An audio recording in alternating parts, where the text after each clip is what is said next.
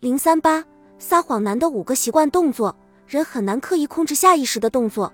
男人在撒谎的时候，由于情绪的波动，总会有一些下意识的反应。通过对这些反应的推定，我们便可以判定其是否在撒谎。不过，单个的手势或面部表情还不足以成为判断的终极标准。我们需要系统的识别一些彼此相关的手势，这样识破男人谎言的几率就会大大提升。以下五种动作在撒谎的男人身上经常出现，他们可能单个出现，也可能连续出现。这些动作是他们下意识做出的，想以此掩饰自己内心的紧张。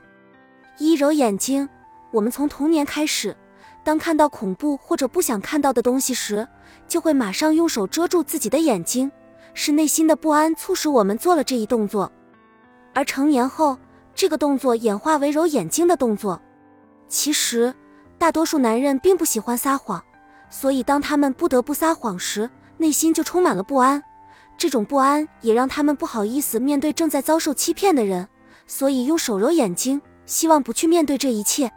二眨眼，眼睛是心灵的窗户，男人也知道这一点，因此他们为了让你相信他们的谎言，会格外注意对眼睛的掩饰。这样的男人自然不会愚蠢到去揉自己的眼睛，他们甚至还会真诚地望着你的眼睛。那么，对付这样老奸巨猾的男人，我们就没有办法了吗？当然有，看眨眼的频率。科学家研究发现，正常情况下人的眼睛一分钟眨六至八次，且每个眨眼动作持续只有十分之一秒，而这种间隔在非正常状况下将被打破。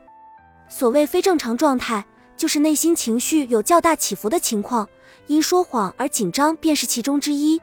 这时人眨眼的频率会显著上升。男人在说谎时承受着担心谎言被识破的巨大压力，因此他会不停地眨眼。三摸鼻子，男人摸鼻子的手势比较隐晦，我们一般很难注意。他们通常只是用手在鼻子的下沿很快地摩擦几下，有时甚至只是略微轻触，几乎令人难以察觉。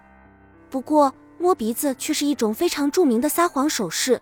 心理学家们认为，当男人在撒谎的时候，一种名为儿茶酚胺的化学物质就会被释放出来，从而引起鼻腔内部的细胞肿胀，从而引发鼻腔神经末梢传送出刺痒感觉。于是他们只能用手摩擦鼻子以舒缓发痒的症状。四挠耳朵，用手盖住耳朵或者拉扯耳垂来阻止自己听到那些不愿入耳的话语。小孩为了逃避父母的责骂，会用两只手堵住自己的耳朵。抓挠耳朵的手势则是这一肢体语言的成人版本。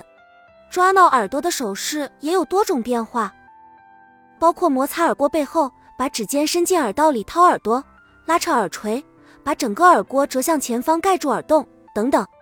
和触摸鼻子的手势一样，抓挠耳朵也意味着当事人正处在焦虑的状态中。